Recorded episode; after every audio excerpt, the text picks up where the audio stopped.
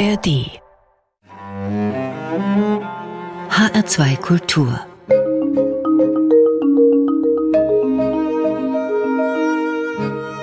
Doppelkopf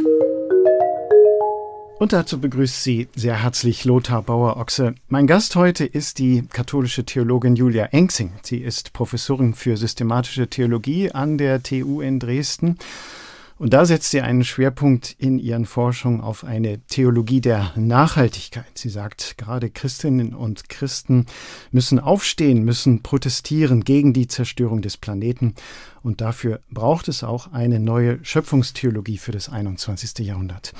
Frau Professorin Engsing, herzlich willkommen heute beim HR2 Kultur Doppelkopf. Vielen Dank, Herr Bauer-Ochse. Frau Engsing, es gibt ja nicht viele Sätze aus der Bibel, die so bekannt sind wie der Satz und macht euch die Erde untertan, herrscht über sie. Ist das für Sie ein verhängnisvoller Satz? Ja, leider ist der ziemlich aus dem Kontext herausgerissen und ist ein bisschen programmatisch geworden für die gesamte Theologie. Ähm, es gibt einen US-amerikanischen Theologen John Cobb heißt er, er hat einmal gesagt, dass macht euch die Erde untertan, das sei also das einzige Gebot der Bibel, das wir tatsächlich zu 100 Prozent erfüllt hätten. Und äh, insofern ist das natürlich ein verhängnisvoller voller Satz. Viele Menschen verbinden das fast als, als zentralen Satz mit den Schöpfungserzählungen. Und das stimmt natürlich nicht. Es wird sehr viel mehr ausgesagt, aber wir haben es geschafft, uns die Erde untertan zu machen. Wir leben in einem Zeitalter, das nach uns benannt ist, das Anthropozän, das Zeitalter des Menschen. Wir sind die einflussreichsten Faktoren. Wir steuern Prozesse oder haben Prozesse veranlasst, die nicht mehr umkehrbar sind und die unserem Planeten schaden, unserem Ökosystem.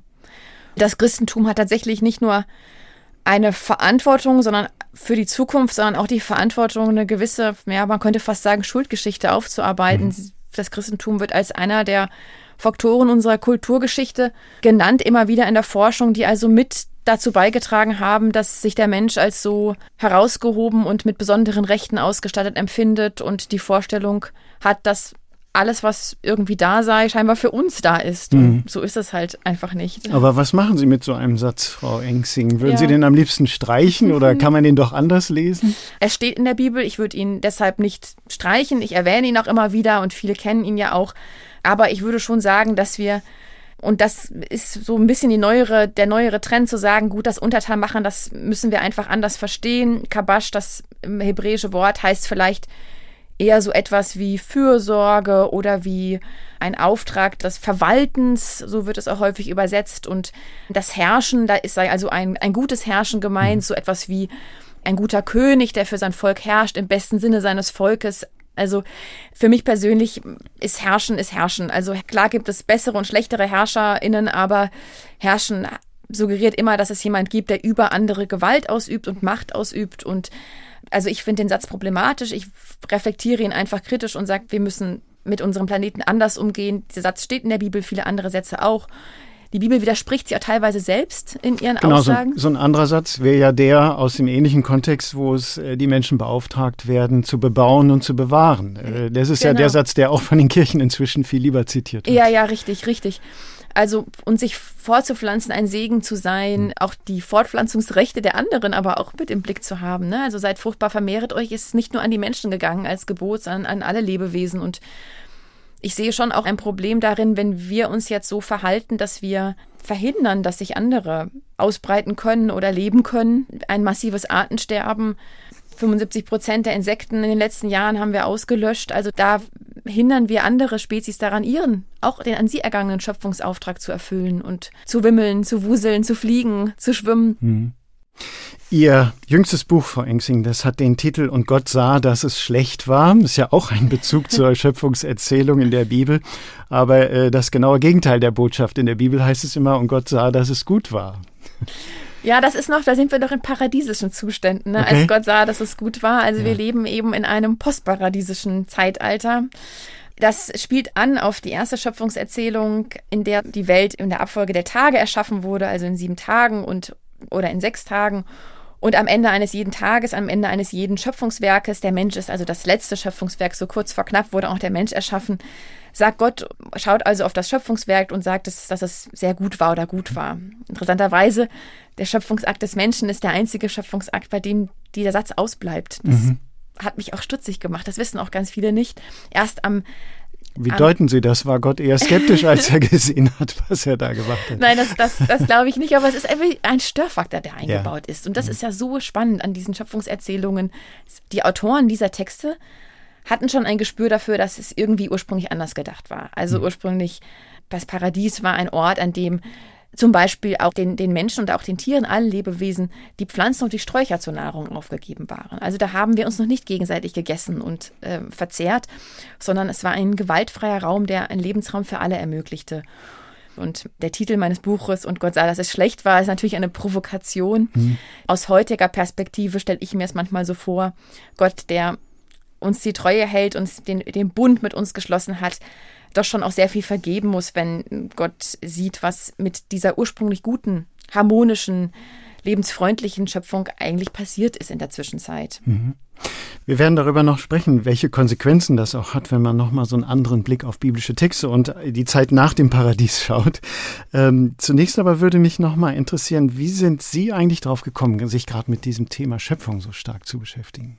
Ja, also ich habe eine ganz große, oder ich spüre in mir schon seit ich denken kann, ähm, eine ganz große Verbundenheit zu, man könnte jetzt sagen, Natur oder zu dem nichtmenschlichen Leben um mich herum, das heißt zu den Tieren, zu den Pflanzen. Ich bin sehr gerne draußen. Ich habe also besonders zu den Tieren eine ganz große Verbundenheit und Liebe und mir bereitet es große Sorge zu sehen, wie sie immer weiter verschwinden, wie auf Kosten von anderen leben. Und ähm, ja, da habe ich mich schon gefragt, was hat eigentlich die Theologie dazu zu sagen? Mhm. Also wenn wir wirklich davon ausgehen, und das ist eben Teil unseres Glaubens, dass diese Welt nicht einfach so irgendwie ins Dasein gebloppt ist und jetzt halt sich selbst überlassen ist, sondern das Ergebnis des Willens und der Liebe eines guten Schöpfergottes ist, der auch die Welt im Dasein erhält und begleitet, dann frage ich mich schon, welchen Beitrag hat eigentlich auch die Theologie, haben Kirchen dazu zu leisten, dass wir dieses Reich Gottes, was von dem wir ausgehen, dass es auch schon angebrochen ist, zwar noch nicht vollendet, ist klar, aber angebrochen,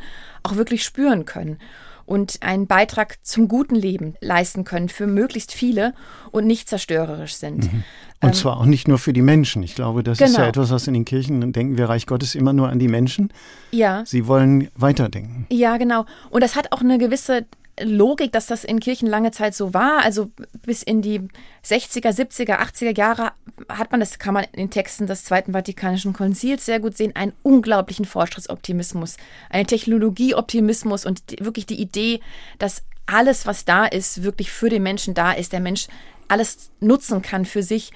Und jetzt sind gab es eine gewisse Umkehr, die ist wie häufig so in der Kirche recht still gegangen. Mhm. Man muss dann zwischen den Zeilen lesen, aber Papst Franziskus in seiner sogenannten Umweltenzyklika Laudato Si, die ja an den Sonnengesang von Franz von Assisi erinnert, sagt er, dass die Würde des Menschen tatsächlich sogar gefährdet ist, heißt das, wenn wir so mit dem nichtmenschlichen Leben umgehen. Also wenn wir die Natur und die Tiere so ausbeuten, auf deren Kosten leben, dann ist unsere eigene Würde gefährdet. Also man braucht jetzt keine Legitimation von Rom, um sich mit bestimmten Themen zu beschäftigen, aber es ist ein mhm. Türöffner und es ist sicherlich kein Zufall, dass ein Papst, der eben nicht aus dem globalen Norden kommt, dieses Thema mhm. aufs, auf den Tisch legt, der eben vielleicht mehr als andere Päpste vorher auch sieht, wer alles betroffen ist vom Klimawandel, von der Klimakrise.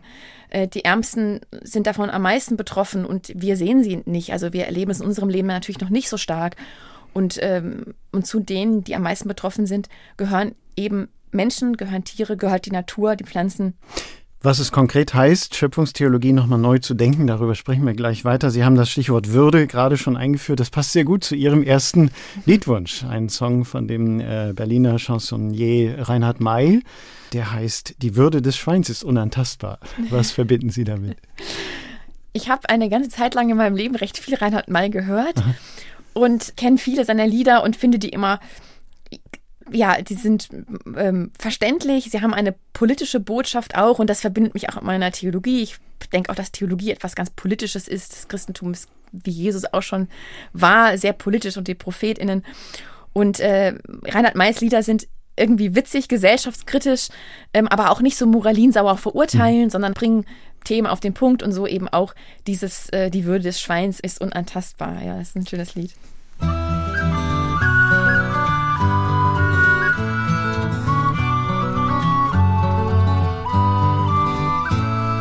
In einer engen Box weiß auf Bittung und standesgemäß, dass sie die Glühbirne der Welt entdeckte. Sie war das Ferkel Nummer vier, drei andere lagen über ihr, so ein Gedränge, dass sie fast erstickte. Schon nach zwei Wochen Säugerkord kam jemand und nahm Mutter fort, doch noch als die Erinnerung schon verblasst war, fielen manchmal dem jungen Schwein der Mutter Worte wieder ein. Die Würde des Schweins ist unantastbar.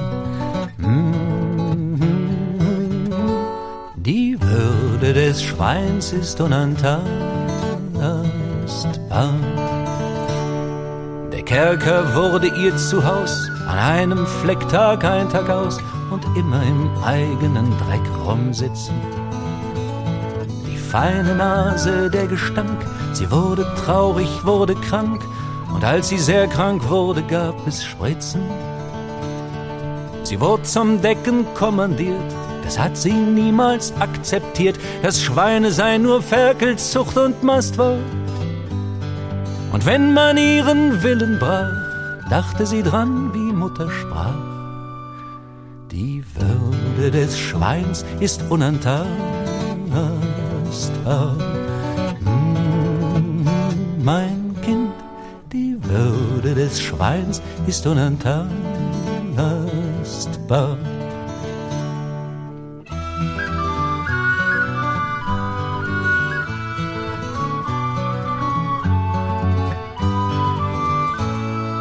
Fuhr der Viehtransporter vor, man packte sie an Schwanz und Ohr zusammen mit ihren Leidensgenossen. Die zitterten und quiekten bang und fuhren und standen stundenlang, viel enger noch als üblich eingeschlossen. Das Schwein ist schlau, so ahnt es schon die tragische Situation. Sie wusste, dass dies ihre letzte Rast war. Sie hat den Schlachthof gleich erkannt und sie ging ohne Widerstand. Die Würde des Schweins ist unantastbar.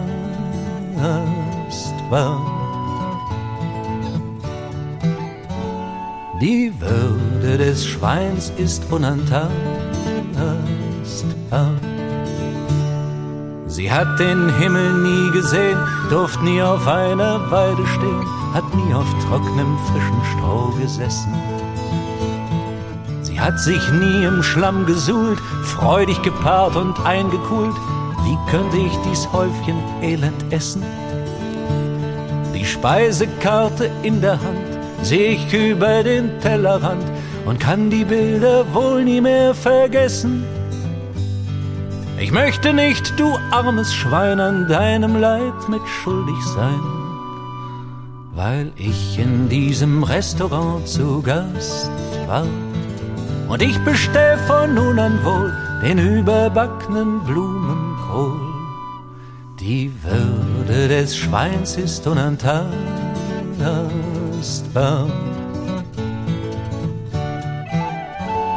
Die Würde des Schweins ist unantastbar.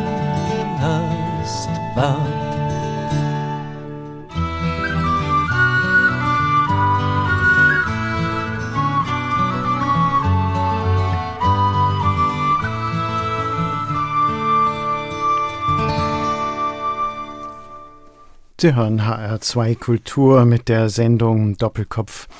Heute mit der katholischen Theologin Julia Engsing. Sie arbeitet an einer neuen Theologie der Nachhaltigkeit. Sie fragt danach, wie sie das Verhältnis von Menschen und Mitgeschöpfen neu beschreiben kann. Reinhard May haben wir gerade gehört. Die Würde des Schweins ist unantastbar. Frau Engsing, das, was Reinhard May da macht, er erzählt von ihr, dem jungen Ferkel, ihren Empfindungen, Gedanken, Ahnung. Die wenigsten, denke ich, von uns sind es ja gewohnt, so von Tieren zu reden oder auch über sie zu denken. Aber wäre es aus Ihrer Sicht eigentlich genau das, was wir lernen müssten? Definitiv, hm. ja. Unsere Sprache, wie wir über Tiere sprechen, ist Ausdruck dessen, dass wir Tiere als nicht wertvoll, weniger wertvoll erachten. Wir beschreiben gleiche Tätigkeit mit unterschiedlichen Worten. Kinder machen das übrigens nicht. Also hm. kleine Kinder beschreiben der Hund trinkt oder das ist die Mama von dem Fohlen oder das ist das Baby, das ist die Mama statt mhm. Fohlen und Stute oder wie auch immer.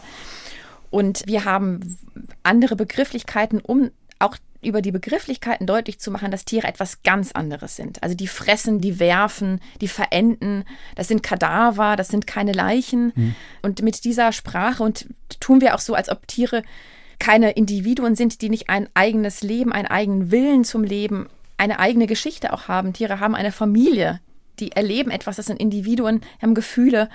Und für mich wäre es wirklich auch bedenkenswert, Familienkonstellationen zum Beispiel bei Tieren oder Aktivitäten so zu benennen, wie wir sie eben bei uns auch benennen. Denn wir haben viel mehr Gemeinsamkeiten als Unterschiede. Nicht nur mit Menschenaffen, mit Primaten, sondern auch mit anderen Tieren. Sicherlich in unterschiedlicher Weise und, und unterscheidet natürlich mehr von einer Hummel als jetzt von, von einem hm. Schimpansen. Aber trotzdem brauchen wir nicht so zu tun, als wäre der Unterschied ein grundsätzlicher. Ich sage immer, der Unterschied ist eher ein gradueller, es ist ein stufenweise ein Unterschied.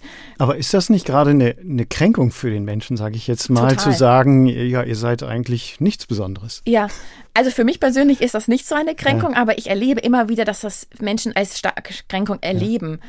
Also auch das Plädoyer, dass Tiere mehr Rechte bekommen sollten, dann haben viele Angst, dass ihnen dann Rechte weggenommen werden würden und ja, wir legen sehr viel Wert darauf, etwas ganz Besonderes zu sein. Wir, mhm. wir müssen etwas ganz Besonderes sein. Und mir ist so nicht ganz klar, worin sich jetzt diese Besonderheit auszeichnet. Und natürlich sind wir intelligent und wir haben ganz viel hervorgebracht und ganz viele kulturelle Errungenschaften. Die möchte ich alle gar nicht kleinreden. Aber was jetzt das, was unsere Würde und unseren Wert zu einem solch Besonderen macht, dass wir wirklich derartig gewaltvoll und ausbeuterisch mit anderem Leben umgehen können, das frage ich mich schon. Die Menschen gehen ja so mit so einem Image durch die Welt zu sagen, wir sind Krone der Schöpfung, es wird auch mal mit der Bibel verbunden. Wir sind Ebenbild Gottes, das sind mhm. alles ja so herausragende Kennzeichen. In Ihrem Buch, Frau Engsing, machen Sie deutlich, wir sind nicht Krone der Schöpfung. Ja. Aber was sind wir dann? Also Krone der Schöpfung übrigens, das steht auch nirgendwo steht in, der Bibel. in, der Bibel. Das ist, ja. alle denken immer, das kommt, es ist ein Zitat aus der Bibel. Ich weiß nicht, woher es kommt, aber in der Bibel steht es nicht. Die Ebenbildlichkeit Gottes, die kann man aber auch anders verstehen. Also die Frage ist ja, was zeichnet unsere Ebenbildlichkeit mhm. aus? Es ist ja nicht unser Körper oder unser Menschsein. Gott ist Mensch geworden, aber Gott ist mehr als Mensch. Vielleicht ist es eine andere Dimension. Ein Kollege von mir, Markus Mühling aus Wuppertal, sagt zum Beispiel, dass die Ebenbildlichkeit eher eine Aussage über die Beziehungsfähigkeit ist. Also Gott ist beziehungsfähig, tritt in Beziehung und wir sind auch beziehungsfähig, wir sind auch soziale Wesen. Und damit ist aber die Ebenbildlichkeit nicht nur auf den Menschen beschränkt. Es gibt noch viel mehr beziehungsfähige soziale Lebewesen. Wir gestalten unser Leben mit ganz vielen anderen Lebewesen, ob wir es jetzt wollen oder wissen oder nicht. Aber Sie schreiben den Menschen schon eine besondere Verantwortung zu, auch im Umgang mit der Schöpfung. Ja. Welche ist das? Der Mensch hat für mich die Verantwortung, nachhaltig und gerecht mit der Schöpfung umzugehen. Was meine ich damit? Dass wir so leben sollten, dass möglichst alle, die, und ich sage immer möglichst, weil natürlich gelingt das nicht, aber das soll jetzt nicht der perfektionistische Anspruch, sondern es nicht daran hindern, überhaupt tätig zu werden. Also der Mensch soll Verantwortung dafür übernehmen, so zu leben, dass alle, die leben möchten, auch leben können. Und dass wir nicht Leben vorzeitig beenden, dass wir nicht diejenigen sind, die über Leben und Tod entscheiden in so vielen Fällen. Das ist unsere Verantwortung, denke ich. Das ist unser Auftrag auch. Man muss nicht, man muss nicht Christin sein, um sich für das Leben einzusetzen und, für, und Verantwortung für die Schöpfung zu übernehmen oder für die Natur. Aber wenn man es ist, dann kann man nicht sagen, das ist mir alles egal. Und Frau Engsing, das ist für Sie ja nicht nur eine Frage der persönlichen Einstellung oder Haltung oder des sehr persönlichen Lebensstils, das auch, aber Sie haben es schon angedeutet, das hat für Sie eine politische Dimension, auch eine rechtliche Dimension. Sie streiten ja auch für Tierrechte, Umweltrechte, ökologische Rechte. Mhm. Ja, die, das Thema der Tierrechte ist natürlich total komplex. Mhm. Also das ist jetzt nicht einfach so, Tiere sind so unterschiedlich und mir ist schon klar, dass man jetzt nicht einfach die Idee der Menschenrechte eins zu eins auf Tiere übertragen kann. Das wird auch nicht versucht. Es geht einfach darum, dass wir unseren Lebensraum teilen. Und dass alle, die Teil dieses Lebensraumes sind, auch in irgendeiner Weise repräsentiert, deren Interessen repräsentiert werden müssen. Und insofern ist es für mich nur eine logische Konsequenz, auch zu sagen, Tiere sind keine körperlichen Gegenstände, wie es in unserem Gesetz heißt, sondern sie sind Individuen, sie haben eigene Rechte und diese Rechte müssen auch in irgendeiner Weise repräsentiert werden. Dafür setze ich mich auch ein, fachlich, persönlich, dass wir den Rechtsbegriff ausweiten. Und das ist nicht selbstverständlich. Also mhm. Sklaven hatten lange auch keine Rechte. Frauen hatten keine Frauen Rechte. hatten keine mhm. Rechte. Sklaven hat man ja auch zu Tieren gemacht. Mhm. Ne? Also schwarze Menschen wurden ganz oft auch mit tierlichen Begriffen belegt, um einfach auch schon allein durch, wieder durch die Begriffe, sind wir wieder beim mhm. Thema, mhm. zu, anzudeuten, die sind einfach nicht wie wir. Und nicht wie wir heißt nicht einfach die sind halt anders, ist auch toll, sondern heißt, sie sind weniger wert als wir. Und wir können sie ausbeuten. Und auch als Sklavinnen für ihre Rechte eingestanden sind, gab es einen großen Aufruhr, als Frauen plötzlich wählen sollten und Auto fahren sollten. Äh, ein Skandal, wo kommen wir denn dahin? Und genauso befremdlich wird es jetzt auch aufgenommen, wenn Menschen für Tierrechte eintreten oder auch für Rechte ja, in Ecuador war das erste Land 2008, in der auch die Erde, die Pachamama, also die, die gute Mutter Erde, ein Recht in der Verfassung hatte. Also da kann nicht einfach eine Straße irgendwo gebaut werden, sondern das ist eine Wertschätzung der Natur und der Schöpfung gegenüber, dass diese eben auch eigene Rechte hat. Aber Sie haben schon erwähnt, dass Ihnen vermutlich oft begegnet, wenn über solche Rechte für die Erde, für die Tiere, für die Pflanzen gesprochen wird, dass dann die Menschen Sorge haben, dass ihre Rechte beschnitten werden entweder so, ja, und das ist ja gar nicht unberechtigt. Ne? Also mhm. natürlich wird sich was verändern. Das war auch so, als die Sklavenhaltung abgeschafft wurde. Das ist nicht schön für die Sklavenhalter, wenn sie plötzlich ihre Arbeit anders verteilen müssen. Oder wenn jetzt Frauen wählen und Frauen gleicherweise repräsentiert sind, wie sie eben auf der Welt sind, also auch rechtlich repräsentiert äh, werden können dann verändert sich natürlich für die Männer was. Da verändert sich für eine patriarchale Gesellschaft etwas. Und genauso wird es auch sein, wenn Tiere mehr Rechte haben, dann können wir nicht einfach so weiterleben wie bisher.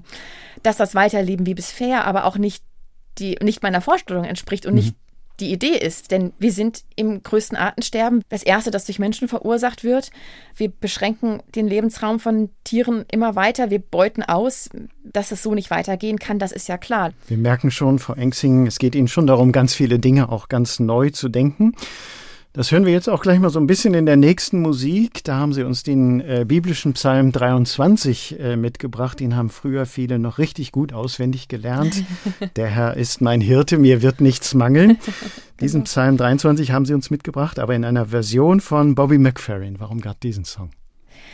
Ja, da dürfen sich die Hörenden mal überraschen genau, lassen, hören. was ich so okay. mal genau hinhören.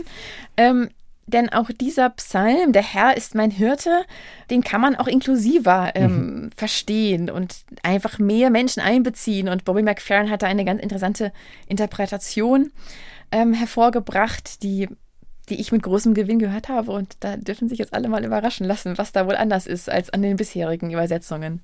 The Lord is my shepherd.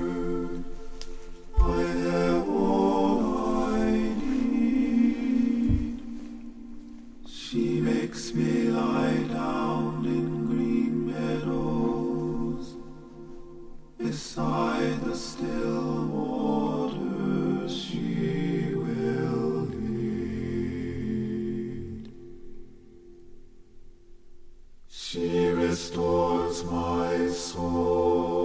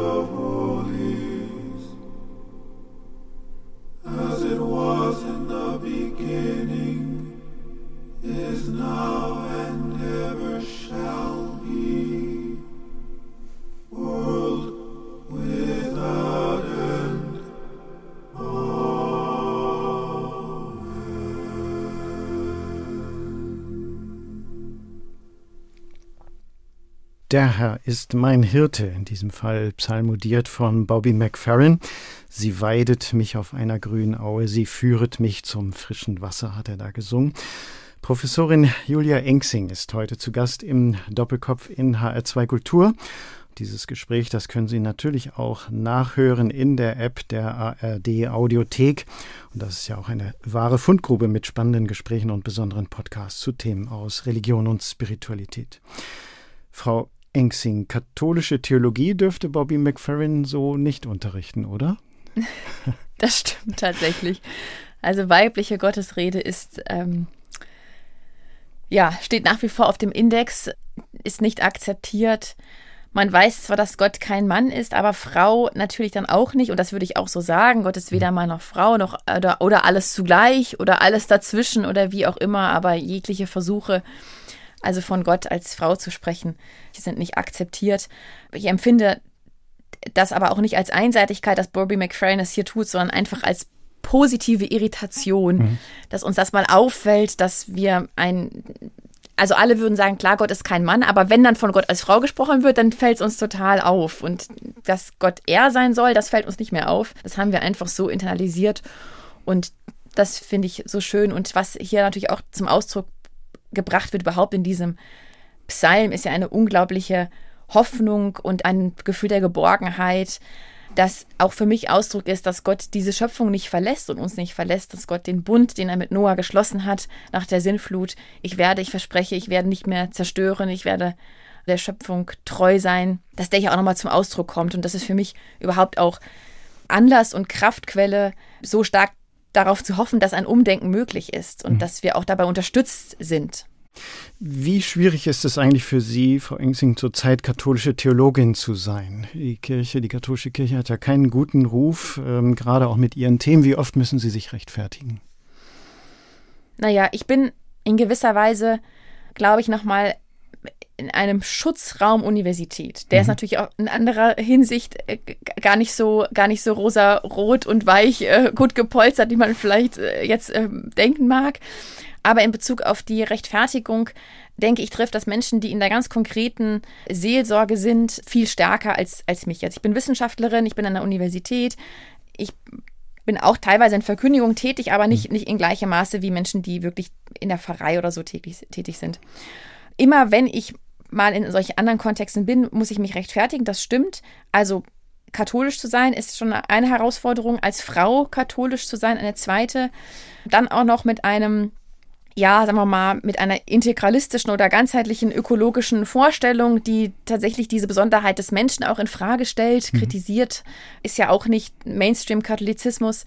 Das sind schon Themen, die auch zusätzlich nochmal provozieren. Ja, aber das ist eine Herausforderung. Ich denke, Christentum ist nicht, war noch nie leicht und ist auch nicht die Idee des Christentums, dass es möglichst glatt läuft, sondern ähm, Veränderung bewirken zu wollen. Und Umkehr ist für alle schmerzhaft und dann kommt natürlich auch Gegenwind. Es kommt mhm. aber auch, es kommt auch Positives. Und gerade das Thema Ökologie ist auch eins, was sich ganz wunderbar anbietet, um den theologischen und den säkularen Diskurs, Klimaaktivismus und so weiter zu verbinden. Also da haben wir eine Schnittstelle. Die mhm. Interessen sind gemeinsam aus unterschiedlichen Perspektiven und vielleicht aus einer unterschiedlichen Motivation setzen sich ganz viele Menschen gerade für einen gerechteren Umgang mit unserem Planeten ein.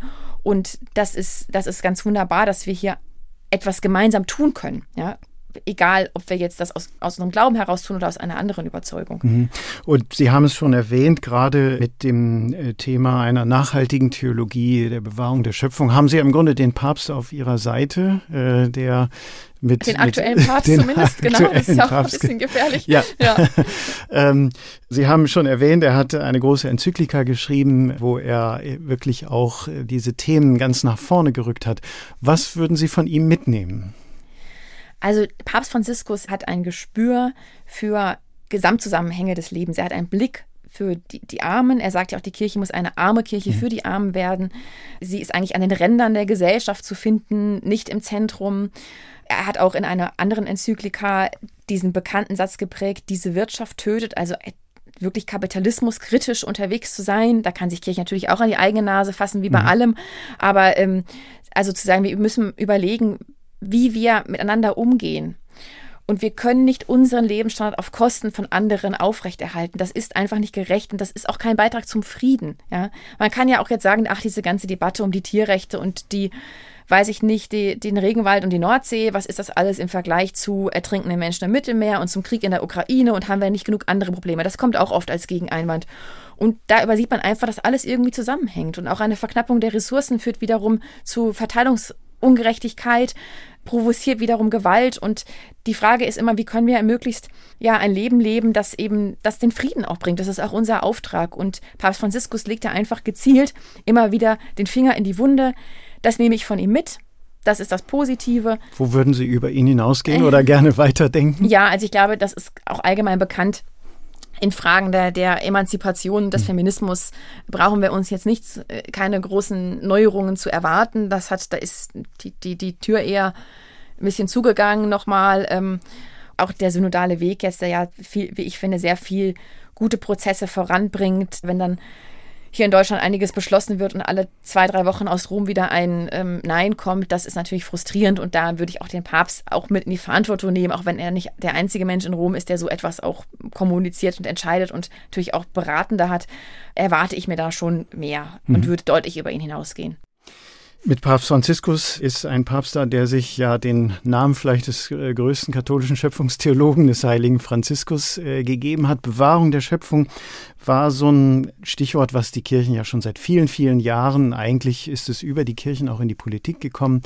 Es gibt viele Gemeinden, die zum Beispiel Tiergottesdienste feiern und dafür auch dann eben oft belächelt werden. Ähm, mhm. Wie oft werden Sie belächelt mit Ihrem theologischen Ansatz? Da treffen Sie wirklich einen Punkt, das ist interessant. Also Franziskus, den wir jetzt so als, ja, als mhm. Heiligen, ja, ähm, Tierheiligen feiern, der mit den Vögeln gesprochen ja. hat, den Vögeln gepredigt hat, das heute jemand machen würde, würde direkt irgendwie, äh, würde man direkt sagen, total verrückt. Und mhm. es ist vielfach auch so, dass ich Menschen, das erlebe ich in meinem Umfeld und das erlebe ich auch in der Wissenschaft, die sich für Tiere einsetzen, so ein bisschen belächelt werden. So nette Tierliebhaberinnen, das mhm. dann auch oft so das Thema der emotionalen Frau. Ähm, da werden ganz viele Register und Vorurteile gezogen, die in die Schubladen, die man dann gesteckt wird. Und das wird in anderen Wissenschaften wesentlich ernster genommen, der Diskurs um, um Tiere. Da ist die Theologie noch etwas hinterher. Und die Tiergottesdienste, das ist auch so. Also ja, man, man sagt dann häufig, das ist halt nur für die Menschen, die sich dann freuen, dass ihr Tier irgendwie mit gesegnet ihr wird. Haustier. Genau. Ihr Haustier auch mhm. noch, genau. Und das ist vielleicht auch gar nicht ähm, das sollte man vielleicht auch gar nicht tun, weil das Tier selbst ja nicht um einen Segen bittet. Das Tier selbst kann auch, hat vielleicht keinen Glauben oder mit Sicherheit keinen Glauben oder wie auch immer. Manche wissen es dann ganz genau. Das sagen auch häufig Menschen, die einfach noch nie so einen Tiergottesdienst mitbekommen haben. Das muss ich schon sagen. Natürlich ist der Tiergottesdienst insofern problematisch, weil das die Haustiere sind. Sie haben es gerade gesagt. Also Ne, wir essen vorher das Schnitzel mit Pommes und gehen dann zum Tiergottesdienst, wo unser Waldi dann gesegnet wird und diese Gemeinde, der Waldi, der auch neben uns vielleicht im Bett schläft und auch alles problematisch, aber wer einmal so einen Tiergottesdienst mitbekommen hat, das ist unglaublich berührend. Also ich habe das schon selbst miterlebt. Was da gesegnet wird oder wofür Menschen ihren Segen bitten, ist ja für die Gemeinschaft, die sie mit ihrem Tier haben. Und da wird die Verbindung, die viele Menschen, nicht alle und müssen auch nicht alle, aber viele Menschen zu ihrem Tier empfinden.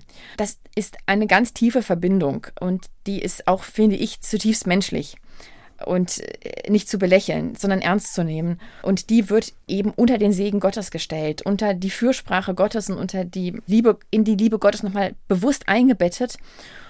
Klar, es wäre schöner, wenn wir das ausweiten würden und äh, auch die Schweine und auch die Pferde und die Rinder und die Milchkühe und so mit hineinnehmen würden und vielleicht auch die Wildschweine oder die Füchse oder wen auch immer.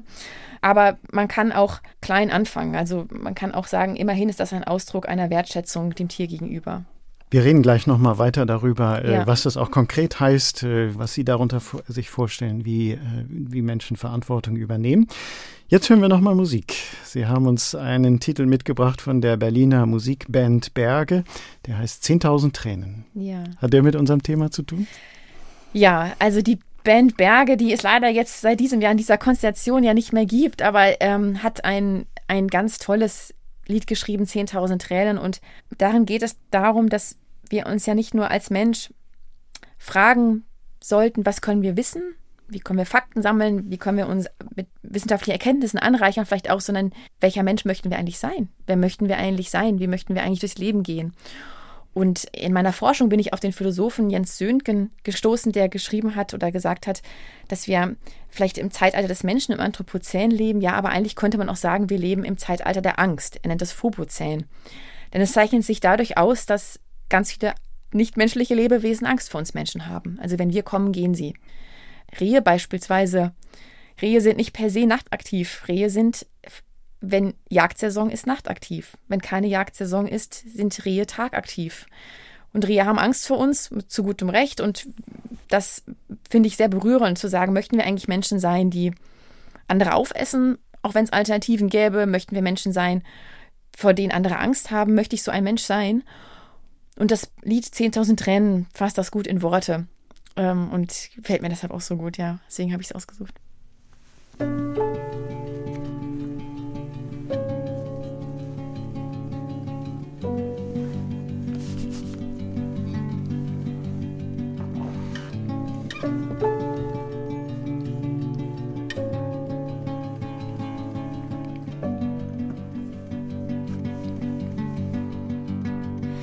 Seitdem ihr wisst, dass wir schweigen und uns den Tatsachen beugen, betrachtet ihr uns als den einfachsten Weg, euch etwas stärker zu fühlen und die Natur zu regieren in eurer engen und bescheidenen Welt. Wir sehen euch zu, hilflos zu hört endlich auf, weil wir sonst zugrunde gehen.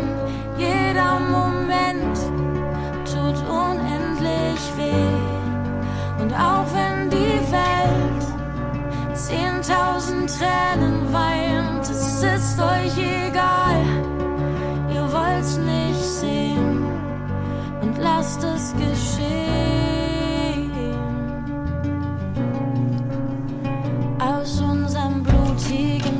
Schicksal baut ihr euch selbst noch ein Denkmal, das uns ganz langsam von der Erde verdrängt.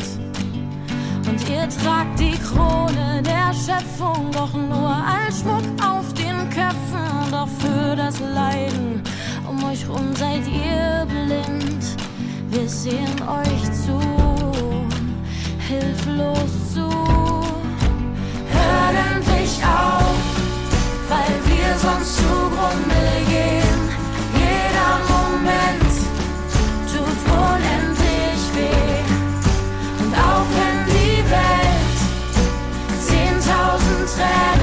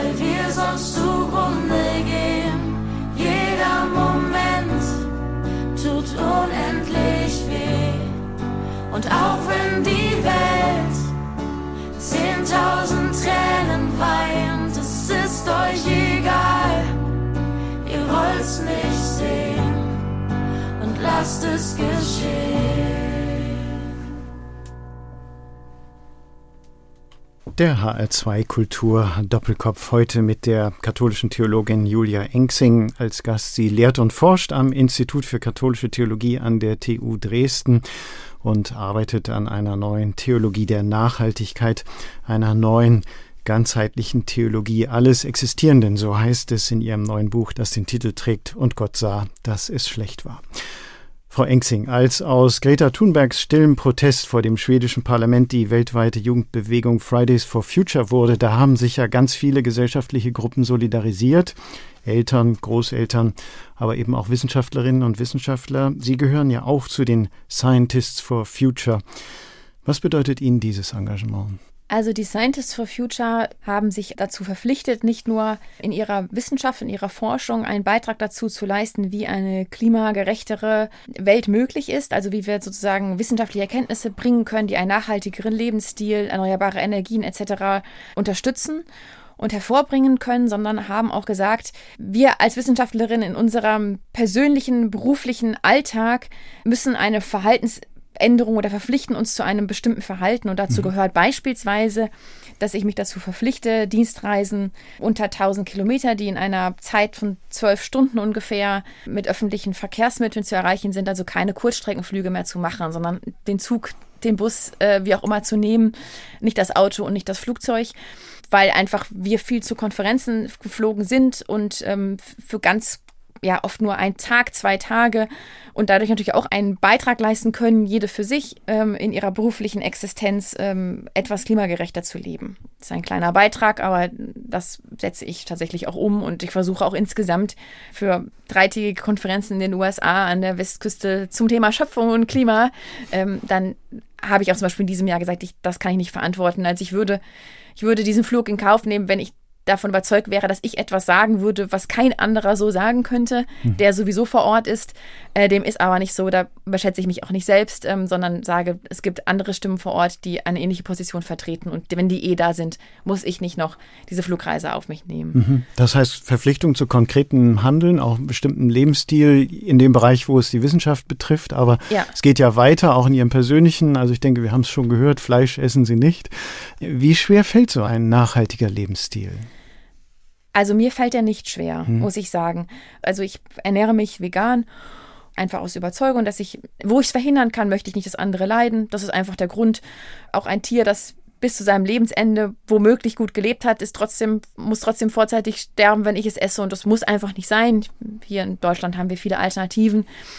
Ich habe kein Auto, ich, ich versuche Flugreisen zu vermeiden. Und für mir fällt es nicht schwer. Ich bin aber auch seit meinem achten Lebensjahr Vegetarierin gewesen, schon bevor ich vegan wurde. Und ich kenne andere, die wirklich darunter leiden, die, die so gerne Fleisch essen, dass das für sie ein richtiger Verzicht und ein enormer Leid auch erstmal ist, sich mhm. umzustellen. Das war bei mir nie so. Ich kann, ich nehme das zur Kenntnis, dass es bei anderen so ist. Für mich selbst ist das wirklich, ich erlebe mein Leben überhaupt nicht eingeschränkt. Ich denke nie, dass ich würde lieber jetzt irgendwie das Gulasch essen oder was. Ich, solche Gedanken habe ich nicht. Was ich schon finde, wo es eine Herausforderung ist, ist in der Frage der Bekleidung. Also Leder oder Wolle zu vermeiden. Da bin ich selbst manchmal etwas hin und her gerissen, weil ich eben auch aus Nachhaltigkeitsgründen denke, okay, die Plastikschuhe, die da nicht so lange halten, da bin ich einfach hin und her gerissen. Da sehe ich, dass, dass ich in mir noch, noch viel ambivalenter bin als zum Beispiel beim Thema Ernährung. Aber ich finde es wichtig, dass du darüber einen Diskurs gibst und dass ich mir mhm. möglichst viel Wissen aneigne und möglichst versuche nachzuvollziehen, was jetzt die Für- und Gegenargumente sind und ähm, dass da offen darüber gesprochen wird und, und Aber gerade in, wird. gerade in so Situationen, wo man vielleicht nicht rauskommt, wo man keine wirkliche Alternative findet, begleitet einen da nicht dann doch immer so ein schlechtes Gewissen und das ist vielen dann einfach auch zu anstrengend. Naja, also ja klar, also Leben, Leben kostet Leben. Wir leben immer auf Kosten von anderen. Die Frage ist nur, zu welchem Ausmaß und wo können wir einen Beitrag leisten, dass es vielleicht geringer wird. Und äh, also ich gehe nicht mit einem permanent schlechten Gewissen durchs Leben. Das würde mich ja lähmen auch. Und ich begegne anderen auch nicht mit dem Gefühl der moralischen Überlegenheit, nur weil ich jetzt halt äh, kein Fleisch esse und der andere vielleicht noch. Jeder sollte in seinem Leben schauen, wo er vielleicht ansetzen kann, um etwas zu verändern. Bei dem einen ist es das eine, bei dem anderen ist es das andere. Mir fällt es total leicht, auf solche Dinge zu verzichten. Und in anderen Bereichen fällt es mir noch schwerer. Und da habe ich dann auch ein schlechtes Gewissen, ja. Und das muss ich entweder ändern oder ich muss es aushalten. Aber wichtig ist erstmal, dass ich es auch wahrnehme. Aber es ist schon so, in Ihrem Buch schreiben Sie, Christinnen und Christen, gerade Christinnen und Christen haben schon eine Verantwortung. Also kann man auch nicht sagen, es ist mir egal. Nee, also eine Egalhaltung lässt sich mit dem Christentum überhaupt nicht vertreten. Wir haben den Auftrag, Zeugnis abzulegen. Und wofür legen wir Zeugnis ab? Wir legen Zeugnis ab für einen Gott der Liebe, der Gerechtigkeit, der sich für die Armen und die Ausgebeuteten eingesetzt hat und für die, die wir zu solchen gemacht haben. Und das endet nicht bei den Menschen. Und insofern ist das Christentum zutiefst politisch, auch die jüdischen Wurzeln des Christentums natürlich. Die Prophetin war nie beliebt. Es ging mhm. immer darum, umzukehren, etwas von diesem Friedensreich zu leben, so gut es geht. Bei dem Propheten Jesaja gibt es ja den, den jesajaschen Tierfrieden, ähm, der so ein bisschen diese Spanne aufmacht zwischen Paradies und Jenseits. Und da wird eben gesagt, dass der Prophet Jesaja sich auch das Jenseits als einen Ort vorstellt, wo das Lamm beim, beim Löwe und beim Bock und die Kuh und alle zusammenliegen. Sogar der Löwe frisst Stroh. Also das sind alles Sinnbilder, die einfach sagen, in einer gerechten Welt vermeiden wir es, anderen Leid anzutun. Und wenn wir in diesem Glauben leben, dann müssen wir diesem Glauben auch schon im Hier und Jetzt, wo es nur geht, Ausdruck verleihen. So ist meine Überzeugung. Und was es für das jeweilige, für die jeweiligen Menschen bedeutet, kann unterschiedlich sein. Wichtig ist, dass wir darüber nachdenken. Das ist unser Auftrag. Wir können nicht einfach die Hände in den Schoß legen und sagen, pff, werden halt irgendwann gerettet, weil wir jetzt getauft sind. Mhm. So einfach ist es, glaube ich, nicht. Das war der Doppelkopf in HR2 Kultur heute mit der katholischen Theologin Julia Engsing. Sie ist überzeugt, der christliche Glaube verpflichtet, die Schöpfung zu bewahren eine neue Schöpfungstheologie, eine neue Theologie der Nachhaltigkeit, die entwickelt Julia Engsing unter anderem in ihrem neuen Buch mit dem Titel Und Gott sah, dass es schlecht war, vor kurzem erschienen im Kösel Verlag. Julia Engsing finden Sie auf ihrer Homepage juliaengsing.de und immer wieder auch samstags abends im Wort zum Sonntag in der ARD. Und dieses Gespräch, diesen HR2 Kultur Doppelkopf, den finden Sie zum Nachhören in der App der ARD Audiothek neben vielen anderen hörenswerten Gesprächen und Podcasts aus dem Bereich Religion und Spiritualität.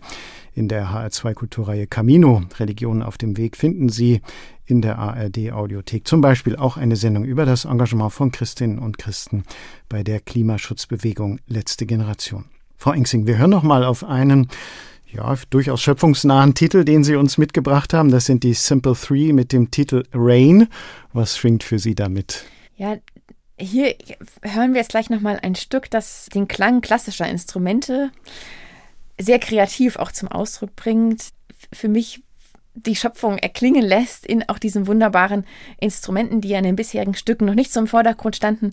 Und ähm, ich bin immer wieder fasziniert, wenn KünstlerInnen aus klassischen Instrumenten, ähm, Streichinstrumenten in diesem Fall, sehr viel Außergewöhnliches auch herausholen können. Und das, denke ich, steckt auch in uns allen. Und das wiederum steckt auch in der Schöpfung. Und da geht es darum, Grenzen zu überschreiten und sich auch mal, auch mal etwas zu sehen, was man bisher vielleicht noch nicht gesehen hat oder zu hören, was man bisher so noch nicht gehört hat. Und dafür steht für mich der Titel Rain. Vielen Dank, Professorin Julia Engsing, für dieses Gespräch heute im Doppelkopf in HL2 Kultur. Ich danke Ihnen. Mein Name ist Lothar Bauer-Ochse. Ich danke Ihnen fürs Zuhören und fürs Mitdenken und wünsche weiter anregende Radiostunden mit HL2 Kultur.